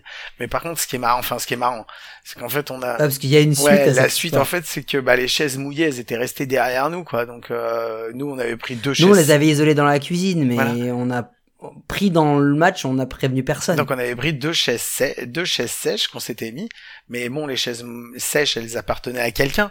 Sauf que cette personne, elle s'est retrouvée à vouloir s'asseoir et elle a récupéré une chaise qui était mouillée, mais elle était pas au courant. Et donc voilà, Donc, euh, bah, big up à Jean-Marie Big up. et donc, pendant- voilà. Et donc, pendant le live, moi, je suis à côté et j'entends, oh, mais, c'est quoi cette chaise trempée, là? Et en fait, c'était Jean-Marie Meurant qui s'était assis sur la chaise trempée, dégoûté, qui nous était destiné, mais qui finalement est, est arrivé à la mauvaise personne. Donc c'est, voilà. Voilà, donc Jean-Marie, c'est de la faute d'Hervé. Voilà, il faut que tu le saches. Voilà. C'est lui qu'il faut que Hervé. tu... Voilà. C'est Hervé, la soufflette. Hervé, je souffle dans la paille, qui était celui qui est fautif là-dessus. Bon, toujours est-il que, toujours est-il que voilà, il y a plein plein de choses. On pourrait faire un épisode de 8 heures, on, on vous aurait pas raconté tout. On a eu des invités en cabine, mais de qualité de ouf. C'est clair. Sauf un, mais on dira pas qui. Non. Mais, Mais, alors, par contre, il était vraiment nul. Hein. Mais on dira pas Ouais. qui c'était. et en plus, il était Ouais, moche. c'est clair. Je crois que c'est sur lui qu'on a dit qu'on était moche à ce moment-là. Mais bon, peu importe. Là, on a eu des super personnes qui sont passées. Non, on, a, on a eu que ça, des gens cool. On a essayé de vous, encore une fois, ce qu'on fait depuis le début. On n'est pas le seul média euh, baseball en France. On n'a pas la prétention, mais surtout, on n'en a pas la volonté. Plus on sera, plus on sera visible, et plus les gens regarderont et aimeront le baseball. Donc c'est ce qu'on a essayé de faire. On a essayé de mettre en avant les gens. Euh, Il y a des joueurs qui sont venus, il y a des, y a des présidents, il y a des gens qui connaissaient rien au baseball qui sont venus. Il y a des, y a des licenciés baseball. Il y a, y a il y, a, y a des scoreurs, il y a des arbitres, enfin on a, on a reçu tout un tas, tout un tas de personnes. d'autres podcasts. Des grands joueurs, des Exact. grands joueurs qui sont passés, des jeunes Exact. grands joueurs, d'anciens grands joueurs qui sont passés avec nous. Euh, la liste, elle est trop. Franchement, j'ai regardé. Oh putain, on a eu une sommité euh, de, du, du monde du baseball et de l'édition qui est passé avec On nous. a, on a eu Didier Huon qui est venu, les gars. Le mec, l'un des deux gars qui a créé Strike. On a eu Pierrick Lemestre. Euh, on a eu, pff, je sais même plus, on en a eu tellement. On a eu, on a eu euh, Jonathan Motet, on a eu Florian Perrichou, Romain Martinez Scott, on a eu Matteo Launay, on a eu Charles Todin, on a eu Maxime de France Rockies, on a eu euh, Gaëtan Alibert de The Strikeout, euh, on a eu Benjamin Bernard, Oscar et François May de Beansport, euh, qui nous ont fait l'amitié de passer. On a eu tout un tas de joueurs des Scorps, des Webs, de... Enfin, franchement, franchement, on va en oublier, donc on va s'arrêter là parce que c'était ouf. Mais on a, on a eu, on a eu une chance incroyable. Et alors là, on va passer peut-être dans la dernière phase, Guillaume, du podcast, où tu voulais encore raconter d'autres trucs, parce qu'en fait, on en a plein. Non, moi j'avais juste une petite connerie, je la garde pour tout à l'heure, mais euh, tu gardes la connerie, mais on a rencontré tellement de gens qu'on peut vous annoncer à partir de maintenant que si les plannings sont plutôt bien calés, on aura des invités toutes les semaines en fait. Et quand on vous dit des invités toutes les semaines, c'est-à-dire des invités différents, des invités de plein de clubs ouais. différents, euh, des invités de, de tous bords avec des angles d'attaque et des, et des sujets à traiter totalement différents. Et on va pouvoir faire Bah, il y en a qui sont. des ouais. épisodes Il incroyables. y en a qui sont calés déjà, tu peux déjà les annoncer, ceux qui sont calés. on, on devrait avoir début euh, Raina Hunter, meilleure, euh, meilleure joueuse du dernier Euro de baseball français, et surtout la plus grande joueuse de l'histoire du softball français. On, on va avoir, euh, on va avoir euh, On a des- la semaine, prochaine, on a un gros épisode spécial sur À un- cinq. à 5 sur l'arbitrage. ouais. avec Fabien Carrette-Legrand, Gilbert Lejeune et François May. Mhm. Euh, donc euh, on a eu déjà des gens qui nous ont dit oui je viendrai, Jonathan Motet, euh, qui d'autre euh, Jamel bah, euh, Boutagra. Jamel Boutagra, Félix Brown, Jimmy Mapakou.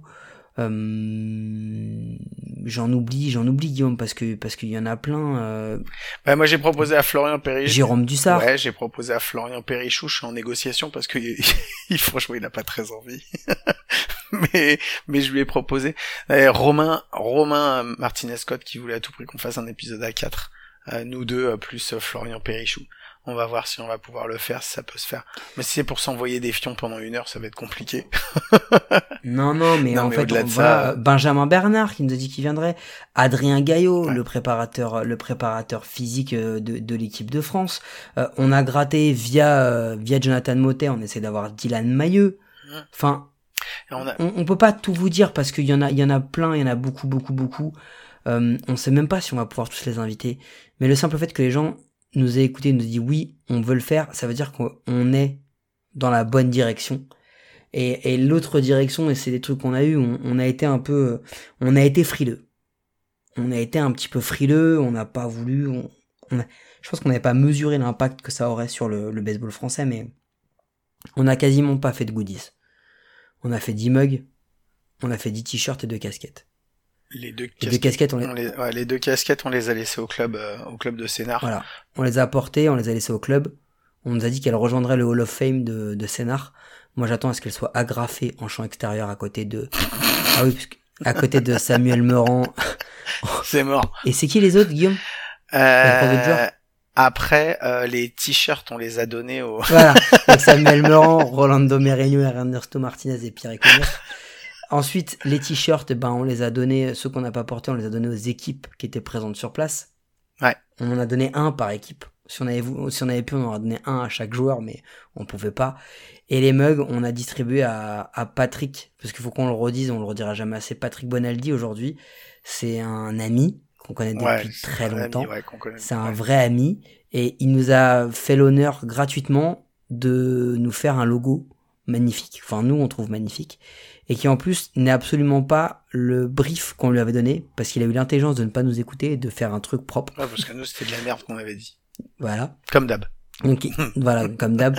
Donc il nous a fait euh, notre logo, on lui en a donné un, et puis on a distribué euh, quelques mugs. Bah on peut le dire, nos amis de Podcart, ils nous avaient fait euh, plein, plein, plein de surprises. Euh, voilà, donc on a distribué un peu partout. Euh, Alexander Perdomo parce que bon bah c'était c'était le MVP. Frédéric Launay parce que c'est c'est lui qui nous a mis bien et qui nous a organisé la scène. Alexandre Lotz. Euh, voilà. Alexandre Lotz parce que sans la Tortuga on serait pas là, euh, etc. Mathieu Brelandrade, enfin bon, etc. etc. Euh, en gros, on en a donné pas assez, on le sait. Maintenant, la prochaine étape, c'est de laisser un peu redescendre et de voir si ça, s'il y a vocation ou pas à faire un, à faire une boutique en ligne tout simplement avec deux trois produits dérivés. Est-ce que les gens ça va les intéresser ou pas? Et puis c'est du taf. On vous l'a dit, on est bénévole, on n'en vivra pas. Je pense qu'on va plutôt être dans le mécénat qu'autre chose clair. sur le sujet. Euh, donc euh, donc on est on est prêt à peu près à faire ça et puis il faut encore qu'on en fasse gagner, il faut encore qu'on en, qu'on en offre à des gens qui nous ont aidés. Mais euh, voilà, ça c'est la prochaine étape, c'est un peu la bah, la monétisation de ce qu'on fait et jusqu'où on est prêt à aller et comme on veut toujours rester un média gratuit, euh, il faut qu'on il faut qu'on réfléchisse tout simplement à tout ça et à comment on va le faire. Donc c'est une des grosses étapes. On, on vous livre un peu tout, on vous livre un peu tout dans le désordre. Vous prendrez ce qui vous intéresse, ce qui vous intéresse pas, bah vous ferez vous ferez euh, vous ferez le tri et puis vous nous en voudrez pas parce qu'on est juste on est juste mort encore et on, on est encore un peu sur notre nuage et on partage plein de trucs avec vous. On n'a pas parlé de podcast, il faut qu'on en parle Guillaume. Euh, bah, pas de carte, euh, ce qu'ils ont fait c'est juste formidable, c'est juste magnifique. Ils ont réussi euh, juste à faire euh, les premières cartes de baseball françaises sur le sur des, des joueurs français et ils nous ont fait bah, l'immense honneur de il y en avait pas beaucoup hein, il y avait- je crois qu'il y avait 90 cartes en tout qui avaient été imprimées. Euh, ils en donnaient, ils en ont donné 6 à Mike, ils en ils m'en ont donné 6, ils étaient pas obligés, ils auraient pu nous en donner euh, juste une ou un truc comme ça et puis après ils ont distribué des cartes pas forcément que celle-là, mais ils ont fait gagner des cartes, ils ont distribué des cartes à des gens comme ça. C'était, ils avaient mis des cartes dans des paquets, et t'allais les voir, ils te donnaient des paquets de cartes. Euh, pas de cartes, c'est euh, aujourd- Alors frais hein. ouais, à leurs frais. Pas de cartes aujourd'hui, euh, ce qu'ils ont fait, c'est euh, oui, c'est une, une masterclass, et puis en plus ils ont réussi à enregistrer un épisode, un épisode. C'est deux heures hein, sur leur Facebook, c'est ça, un Facebook Live de deux Ils ont fait un Facebook heures. Live et là je viens de voir, je viens de voir au moment où on enregistre, pile poil, hein, il y a 14 minutes, ils ont sorti un, ils ont sorti un, un, un petit podcast spécial pour euh, débriefer la Sep Cup eux aussi pour remercier. Donc il faudra qu'on l'écoute après. Et il y a un autre truc aussi, c'est que dans ce, dans ce projet, en fait, c'est exactement tout ce qu'on aime. C'est-à-dire que on a parlé avec Greg, Greg nous a dit ouais et tout, on aimerait bien, on a essayé de les mettre en relation avec Sénar. De là, euh, ils sont mis en relation avec Glenn. Euh, De là, ils sont mis en relation avec Brooklyn Fizz Euh, parce qu'ils ont découvert tous ces élèves, toutes ces personnes dans notre podcast et ça a donné ce projet. Et ça, on est fiers parce qu'en fait, on n'a rien fait. Non. Concrètement, on n'a rien fait, mais mine de rien, on était quand même dedans. Mm. Donc, on n'a rien fait, mais on a fait. Et, et c'est aussi pour ça que notre podcast, on en est très fiers parce que c'est le cas sur Bénévole de base et on a des échanges de joueurs, de clubs différents qui se donnent des idées. Et là, ce projet-là, nous, on n'y est pour rien, on n'a rien fait, mais finalement, on est un peu dedans et, et ça nous fait, et on est énormément fiers parce que c'est ça aussi qu'on a réussi euh, via le podcast et via la Sep Cup. Allez, on enchaîne sur le petit petit son de conneries, on se retrouve juste après, tout de suite. Who you trying to get crazy with they say? Don't you know I'm loco?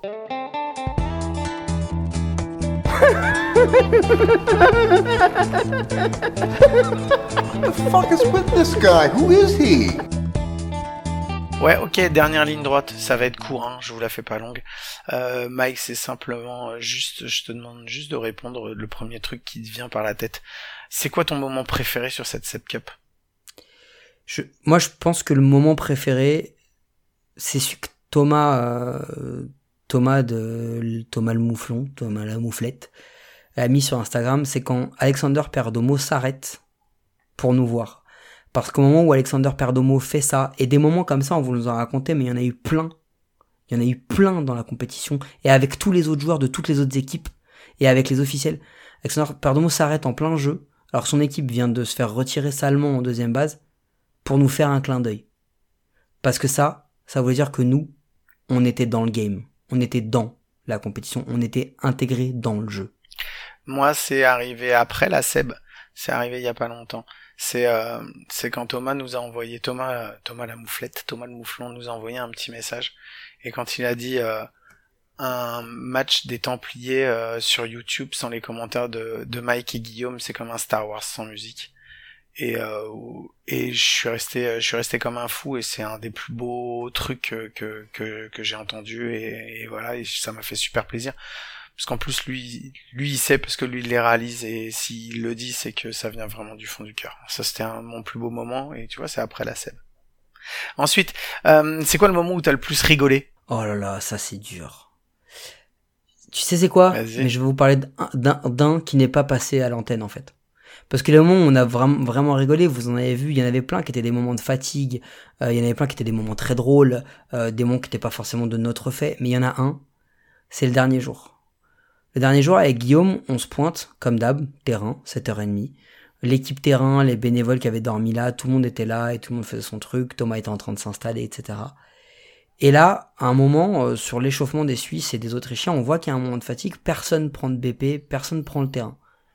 Moi, je me balade sur le terrain, je kiffe mon dernier moment, je, je, vais en 3, je vais en short, je me balade.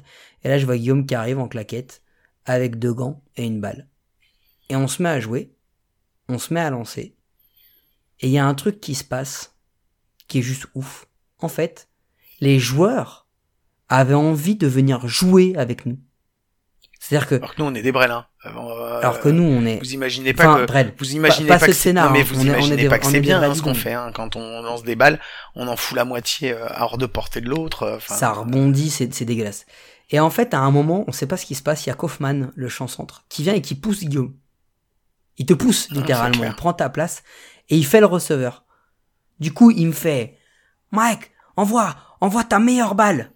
Et moi, je lui dis, bon, ok, est-ce que j'ai déjà une balle avant de parler d'une meilleure balle? Et en fait, pris dans le délire, je, je me transforme en, en, en mime de Cueto ou de, ou de Arroyo à la grande époque des règles, comme vous voulez, et je fais des mouvements euh, insipides et beaucoup trop, euh, beaucoup trop diffus, quoi, pour vraiment montrer que je suis en train de, de, de prendre mon bullpen à fond. Je lance une balle qui n'est absolument pas une fast, qui tombe à peu près dans la zone. Mhm. Et là, on entendait, wow, le gun et tout, ce qui était une vanne, hein, clairement. et là, euh, Adrian Kaufman fait un autre truc magique, il me dit, euh, non, mais enlève, envoie ta deuxième balle. Et moi, je lui dis, attends, déjà, faudrait que je commence par en avoir une avant de t'en envoyer une deuxième. Donc, une espèce de balle flottante dégueulasse qui ressemble à peu près à une, enfin, c'était la prise d'une change-up, mais qui n'était pas une change-up. Lance-moi ta troisième balle! Ok, je tente une pauvre curveball et c'est pareil, c'est juste parce qu'elle est lente, parce que c'est pas vraiment une curveball, quoi. Et alors là, on sait pas pourquoi, il y a Marquis Richards qui vient. Mm. Qui se met à, qui se met à la plaque. Guillaume se met à arbitrer. Il y a Stéphane Kohler qui arrive, genre, en mimant un micro à la main, en disant, oh, c'est à coup sûr, on commente le match, en se foutant un peu de notre gueule, du coup. Et alors là, je dis à Guillaume, tu vas l'appeler ton bulk. Et du coup, je me mets comme si j'étais à la plaque, j'enlève ma casquette, ce qui est un bulk. Et là, Guillaume a pas le temps d'appeler le bulk. C'est le banc des Indians qui dit That's a bulk, that's a bulk. Et en fait, même eux, on a l'impression qu'ils voulaient venir jouer avec nous. Je suis désolé, c'est long, mais il faut que je vous raconte tout ça parce que c'est magique. Et en fait, on a vécu un moment qui était tellement drôle. Tellement drôle, mais parce que simple en fait. Et parce que les joueurs nous ont accepté parce qu'on va- on n'avait rien à leur vendre et qu'on a été juste honnête. Donc ça, c'était vraiment le moment qui m'a le plus fait. Toi, c'était quoi le tien, Guillaume? Euh, moi, c'était quand je suis allé faire signer euh, la balle de match que j'ai piqué sur le bord du terrain, que j'étais la faire signer à Calabec parce qu'il a frappé un grand slam home run et je vais pour la lui faire signer et je comprends pas pourquoi il veut pas me la signer quand j'arrive et tout. Il me fait non, tu vas, tu arrête, c'est bon. Ça... Et j- il dit tu, tu vas te moquer de moi. J'ai dit de quoi ça? Je dis mais non, je veux juste que tu me signes la balle. T'as été premier à frapper un grand slam, c'est vraiment la balle pour le grand slam. Et là, il y a ses potes, ils commencent à se foutre de sa gueule, et il y a le coach qui arrive et qui me fait, non mais, tu lui demandes de signer cette balle, mais cette balle, elle est, c'est, elle est historique. C'est peut-être la première fois dans toute l'histoire du baseball qu'un joueur dans le même match, il frappe un grand slam home run, et sur une erreur, il permet à une équipe de scorer un inside de park home run, quoi. Et effectivement, parce que pendant le match, il a fait une erreur.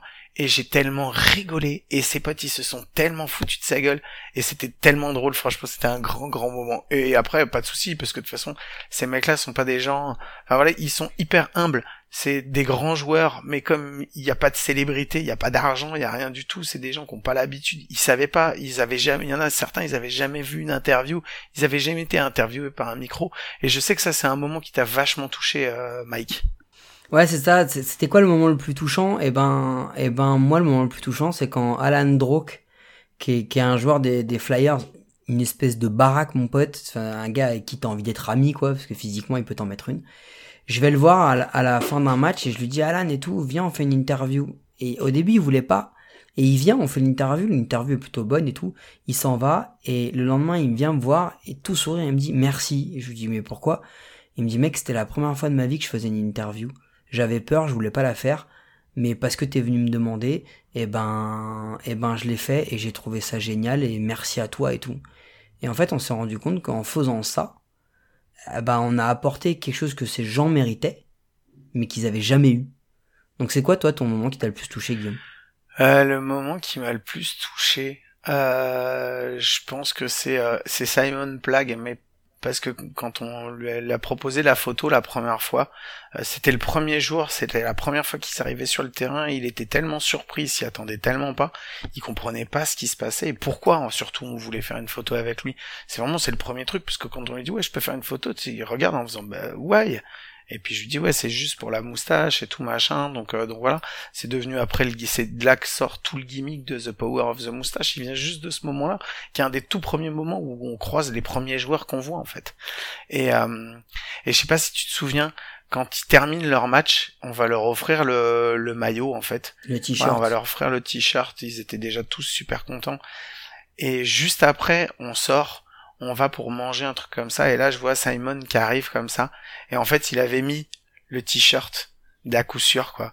Et il vient, il me regarde et il me fait t'as vu, j'ai mis le t-shirt, et j'ai été tellement, tellement touché par, par ça, et c'était tellement, tellement magique que voilà, je le raconte encore avec des petits trémolos dans la voix. Et c'est quoi le, le moment qui t'a qui t'a le plus gêné entre guillemets? Où t'étais quand même un peu mal à l'aise? Euh, Moi, il y en a eu un. Moi, il y en a eu un. Je vais commencer, je te laisse réfléchir. Mais moi, c'est quand la maman du petit Raphaël vient me voir et elle me dit euh, Le petit, veut prendre une photo avec vous. Et ma première réaction, ça a été Mais pourquoi? Parce qu'en fait, j'ai juste pas réalisé, quoi. Et elle me dit Bah, parce qu'il aime bien ce que vous faites, vous le faites rire et tout, il aime bien. Et, et en fait, Guillaume m'a mis un énorme coup de coude en disant mais arrête d'être brut et d'être un gros con, viens on prend la photo avec le petit. Et du coup bah finalement j'ai repris mes esprits, on l'a amené sur le terrain et on a fait la photo sur le terrain et le petit était content. Mais c'était un peu gênant et un peu un peu désarçonnant parce qu'on s'attendait pas à ça. Et je- pff, encore une fois, je vous le dis, ça nous arrivera sûrement plus jamais dans notre vie. Mais c'était assez ouf de voir Moi, ça. je vais te le raconter, c'est un petit peu dans le même style. C'est un peu différent et je sais que tu vas t'en souvenir et je sais que ça va te faire mourir de rire. Parce que quand je te l'ai raconté la première fois, Ah tu m'as oui, dit, ah oh le con. Quel... Oh le con. Mais oui, qui est con Je sais déjà de quoi tu vas me parler. C'était euh, le 14 juillet. J'étais, propos du voilà, All-Star. C'était le 14 juillet, le lendemain du All-Star Game. J'avais mon frère qui était à côté de moi. On était en train de boire une bière ensemble. C'est, euh, ça faisait deux minutes qu'on était ensemble. Et je vois arriver un type comme ça, un peu au loin, qui se dirige vers moi. Je le vois arriver d'un pas, d'un pas sûr et déterminé. Et euh, à un moment, il a, il se rapproche et il fait ah, salut, salut, c'est à coup sûr. Je vous ai reconnu. C'est, c'est la, c'est la team à coup sûr. Et là, je regarde, je fais putain, je le connais pas ce gars, mais ça doit être, c'était, on, on s'était déjà fait aborder, euh, allez, une ou deux fois comme ça avec des gens, euh, des gens qui étaient venus nous voir en nous disant ouais, euh, salut, j'aime bien ce que vous faites. Donc je lui dis bah écoute ouais, c'est cool, merci, ça fait plaisir que tu sois là et tout. Je dis ça. Il me dit ah mec, je suis crevé, franchement, j'ai, enfin, j'ai pas assez dormi la nuit dernière. Je regarde, je dis bah qu'est-ce que t'as fait la nuit dernière? Il me fait mais le All-Star Game, mec, c'était le All-Star Game. Je fais, ah, ouais, c'est vrai. Nous, j'avais pas du tout, j'étais à la ramasse, quoi. Nous, on l'a pas, j'y pensais pas du tout. Je dis, parce que tu l'as regardé jusqu'au bout, le All-Star Game. Et il me regarde, il me fait, ben, non. Je le présentais, le All-Star Game, toute la nuit. Ah, et en fait, j'ai compris que c'était, Benjamin Bernard de chez Bein Sport qui venait pour me dire bonjour, arrivé, et voilà, j'avais pas capté Voilà. parce que j'ai pas Bein, donc je ne sais pas qui est Benjamin Bernard, je l'avais jamais vu. Voilà. C'était juste magique et moi, moi quand il me l'a raconté, j'étais à la fois dépité et à la fois mort de rire parce que ça rejoignait un peu les, les deux éléments. Euh, Est-ce que tu as une autre question pour moi? Moi j'en ai encore une. Vas-y. Et je vais te donner le mien d'abord et je te laisserai dire. C'est quoi ton, ton off? Préféré Bah moi mon off préféré, il arrive à la fin de la compétition. Mhm. On a une balle, on cherche à qui la faire signer et à un moment je te regarde et je te dis, mec, on est obligé de la faire signer par Manzanero. Et on va avoir Manzanero, et donc on est après le match face aux Templiers, on lui fait signer la balle, on discute un peu et tout, match compliqué, vous avez perdu. Et là, Manzanero, il nous regarde, et il nous dit, je vais vous la faire en anglais parce que, you know what? If I play this, this dude again. Et là, il nous fait le signe, vous savez, un peu de genre, euh, je le décapite. Il dit, I'm gonna crush him. En gros, si je rencontre Jared Mortensen à nouveau, crois-moi, je vais pas manger 3K, je vais le défoncer. et ça, qu'est-ce qu'on a rigolé? Parce que c'est, c'est toute l'essence même et c'est exactement ce qu'on a capté quand en direct on dit le mal alpha a trouvé le mal alpha. Et qu'on voit bien que Jared Mortensen, quand il lance face à Manzanero, il lance pas de la même façon que face à tous les autres joueurs. Et qu'il met toute la gouache qu'il a avec l'intensité elle est différente. Et quand il nous dit ça, mais ça confirme juste qu'on a tous vu, ce qu'on a tous ressenti, c'est que c'était là qu'allait jouer le duel en fait. Que c'était là. Et ce off, il est magique. Ouais, parce qu'il faut dire que t'as une relation spéciale avec Manzanero, vu que t'as été son groom, hein, vu qu'il t'a filé son c'est un portable. peu ça. Il t'a filé son Pour portable. aller le recharger. Vas-y, va oui, me le mais, recharger. mais c'est toi, mais c'est toi qui as couru pour aller lui rendre. Eh oui, parce que toi, t'étais trop petit, t'arrivais pas à le voir, donc euh, moi, j'étais au-dessus de la foule, c'est pour ça que j'arrivais à le voir. euh, le moment, le off, euh, moi, le off que j'ai préféré, en fait, c'est l'histoire que Noah Svensson, euh, euh, c'est pas No- euh, Ah, que ouais. Noah Sven nous raconte, euh, Noah Sven. nous raconte, nous raconte juste, juste avant, en fait, qu'on commence le, le talk show, quand il, et on l'a raconté cette histoire après dans l'historique pendant le match, quand il nous raconte que, bah, en fait, son père, euh, c'est le descendant d'un, d'un roi, d'un roi africain, d'un roi, D'un chef de- chef de tribu chef de africain au tribu Ghana. africaine au Ghana. Et, euh, et en fait, ça part d'une connerie parce qu'on s'est moqué de lui euh, en disant ouais voilà t'es modèle, t'es modèle pour les mains, machin. Et en fait, c'est ils ont renchéri là-dessus et on a su saisir la balle au bon pour pour apprendre ça. Et c'était hyper touchant la manière dont il le racontait parce que c'était très personnel et euh, il y a mis beaucoup de sa personne pour nous le dire parce qu'il nous a dit je vous préviens c'est une histoire longue et on lui a pas dit ah bah vas-y c'est bon c'est une histoire longue. Non on lui a dit bah vas-y si c'est une histoire longue prends ton temps tu nous la racontes et ça prendra le temps qu'il faut quoi. Et euh, et voilà ça c'est trouvé que c'était vraiment le, le le plus beau off qu'on pouvait avoir. Ouais, c'était assez exceptionnel, on l'a raconté en live, mais c'est vrai que ça méritait quand même qu'on le rappelle. Est-ce qu'on rappellerait pas qu'il y avait quatre jeux concours, Guillaume, et qu'on peut citer les gagnants Vas-y, Parce qu'on a fait, Vas-y cite les. on a fait le tirage au sort aujourd'hui. La Fédération française de baseball vous, fait, vous faisait gagner cinq casquettes, donc une pour chaque match des Templiers de Sénart. On gagnait euh, Nico, l'ami de chez Onus, Alex Perche, un joueur de, des Vipères de Valenciennes. Alors attends, excuse-moi, Nico de chez Onus parce qu'il a, il a posté la photo des Hanshin Tigers sur Twitter. Alex Perche parce qu'il a, il a posté la, la casquette des Vipères de Valenciennes. Je crois que c'est sur Facebook. Euh, je crois, je sais plus. Brandon Lemaire qui a posté une casquette des Red Sox sur Twitter. Baptiste Alamasek qui a posté une casquette que je n'ai pas reconnue sur Instagram. Euh, La Secousse qui a posté une casquette des Webs sur Instagram. Euh, big up à la famille. Euh, Podcart, c'est French Athletics qui a été tiré au sort par Podcart parce que c'est le seul qui avait programmé, qui avait pronostiqué la victoire de Berno. Tout le monde avait dit Sénard. Euh, Glenn Gervaux, euh, la fameuse figurine de Randy Johnson, c'est Pascal Narbesson qui l'a gagné en disant que son joueur préféré, son lanceur préféré était Chris Sale. Et alors là, on est particulièrement fiers de ce tirage au sort parce que franchement, on n'y croyait pas. C'était assez ouf.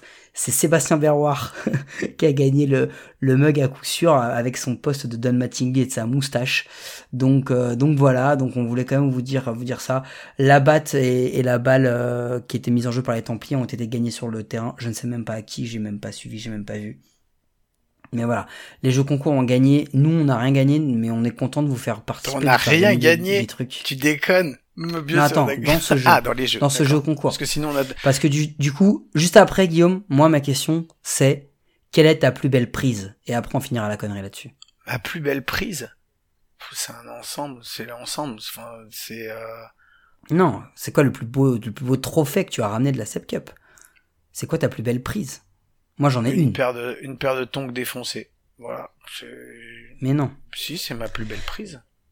Moi, c'est le maillot des Astros. Ah, le maillot des Astros. Parce que, parce que j'ai essayé de gratter six maillots et il y a qu'une équipe qui m'en a donné un. C'est les Astros, mais on l'a eu. On a eu un maillot des Astros dédicacé par tous les joueurs. Et ça, c'était quand même ouf. Ta plus belle prise, je crois que c'est le casque de Valerio. Ouais, mais Non. on l'a redonné. Parce qu'en fait, Bah justement, c'est un. c'est pour ça que c'est la plus belle. C'est Kevin qui nous l'avait donné pendant l'interview. Il avait récupéré le casque de Valerio que Valerio avait jeté de rage et qu'il avait pété. Et euh, le, quand on l'a récupéré, on a pris euh, notre stylo à peinture blanche. On est allé voir Valerio, on lui a dit Valerio, est-ce que le, le casque là, tu vas le garder ou, euh, ou est-ce que parce qu'il il était resté dans un coin, Valerio bah, dit bah non, il est pété, je le garde pas. On lui a dit est-ce que tu peux nous signer le casque? Donc il l'a signé. Et on est retourné voir Kevin avec. Et on lui a dit, tiens, Kevin, nous aussi, on a un cadeau pour toi. Et on lui a donné le, casque euh, dédicacé, euh, dédicacé. Et euh, au départ, il voulait pas. Il dit, bah je l'ai fait en cadeau. On dit, non, tu nous as donné un cadeau, un casque non signé. Nous, on te rend un casque dédicacé. Voilà. Donc c'est pour toi, c'est ton, c'est ton beau cadeau. Non, j'ai pas de prise. Tu sais quoi? Je suis revenu juste avec un t-shirt coup. Je suis revenu avec deux t-shirts sûr parce que j'en avais deux. J'en avais, euh, Ouais. je faisais Une bouteille de champagne et une bouteille de bière au passage. Ouais, mais attends, j'avais deux t-shirts. Non, mais je veux dire, ce que je, je suis même pas reparti avec un seul cadeau. Je suis reparti juste avec un t-shirt parce qu'il y en a un, je viens de l'offrir à mon beau-frère qui était à Marseille. Mhm. Et en fait, j'ai même, je suis même pas parti. J'ai même, on a même, t'as pas de mug toi non plus. Non, le dernier qui me reste, c'est celui que je vais envoyer à Donc Bernard. tu vois, on a même pas de mug. On a plus de casquette. Sérieux, on est arrivé avec des trucs, on est reparti à poil. mais, mais on est reparti. Enfin, franchement, voilà. Moi, ce que je ressors de ça, au-delà d'une prise, parce que franchement, euh, j'ai aimé tous les cadeaux qu'on nous a fait. Euh, je mets pas de, de de trucs en disant voilà ça c'est mon plus beau cadeau, ça c'est le moins beau parce que tout ce qui est venu il est venu du cœur et euh, voilà c'était un échange. Moi je sors euh, je sors grandi de là. C'était je vous le dis. Donc moi j'avais deux rêves quand euh, j'ai commencé. Le premier c'était de pouvoir faire un truc avec la Fédé. On l'a fait quand on, a contacté François Collet. Euh, donc voilà qui nous a permis d'avoir d'être un petit peu plus visible avec la newsletter justement en parlant sûr, en parlant de bénévoles de base.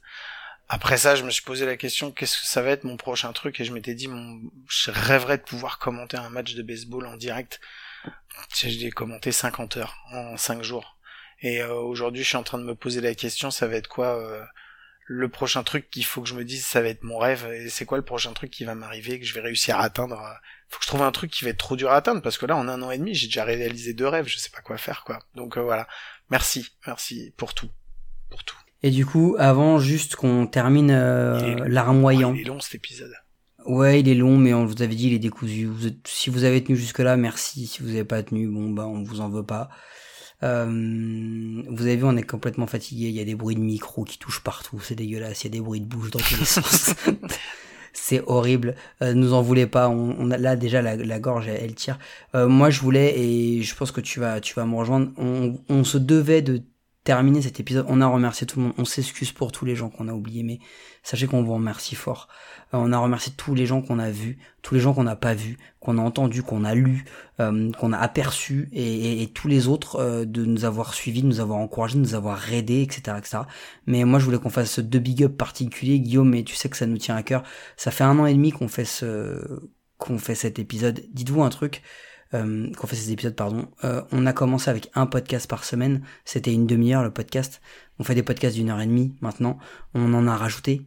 Euh, on fait des événements où on va commenter, on fait du, on va faire peut-être du YouTube, j'en sais rien, je sais pas où ça va nous mener.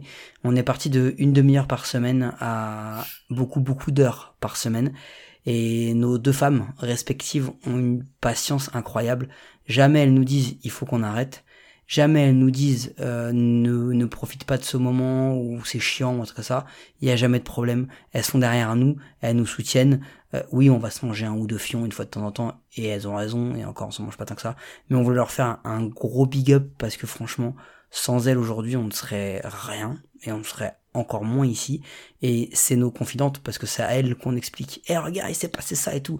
Et imaginez juste, allez euh, pour vous, allez voir quelqu'un de votre famille qui en a rien à foutre du baseball et allez lui dire, tu te rends compte, il y a Romain Martinez Scott, il est passé dans, dans la cabine et il nous a dit, les gars, ils me vannent et j'aime ça et tout. Et le gars nous a tapé la bise à la fin. Quand vous dites ça à votre femme, elle, pour elle, Romain, c'est un gars qu'elle peut croiser au marché. Enfin, tu vois, il y a rien de, elle connaît pas Romain Martinez Scott. Et ben, elle le prend avec le sourire, elle nous dit c'est cool, elle est contente pour nous. Et en fait, c'est exactement ça, c'est que sans ces deux personnes-là, aujourd'hui, à coup sûr, n'existerait pas. Ah, ça, Et sûr. donc on les remercie, Ouais. on les remercie fortement, fortement, fortement. C'est clair. On leur fait des gros gros bisous, un gros big up. Et je pense qu'on va s'arrêter là. Euh, je vais vous faire l'outro comme euh, sans la lire, comme je la pense. Je vous rappelle que vous pouvez nous écouter sur toutes les bonnes applis de podcast, euh, d'Apple Podcast à Google Podcast, en passant par Deezer, Spotify, euh, App- euh, Podcast Addict, donc tout, tout, et puis tous les autres. Euh, N'hésitez pas à nous laisser un commentaire, nous laisser une note, euh, nous envoyer un message, ça nous rend plus visible et notre sport sur euh, en France. Voilà. Je crois que je l'ai fait pas trop trop mal, même si c'est un peu hésitant. Mike, on est revenu dans le podcast. On va plus se voir tous les jours, mais je pense qu'on se retrouve à coup sûr la semaine prochaine, non? À coup sûr, Guillaume. Et la semaine prochaine, si tout va bien, épisode de. Ouais, allez, on vous dit à la semaine prochaine, on vous fait des gros bisous, portez-vous bien, et nous on va soigner nos gorges pour être un petit peu plus en forme. Allez, à plus, ciao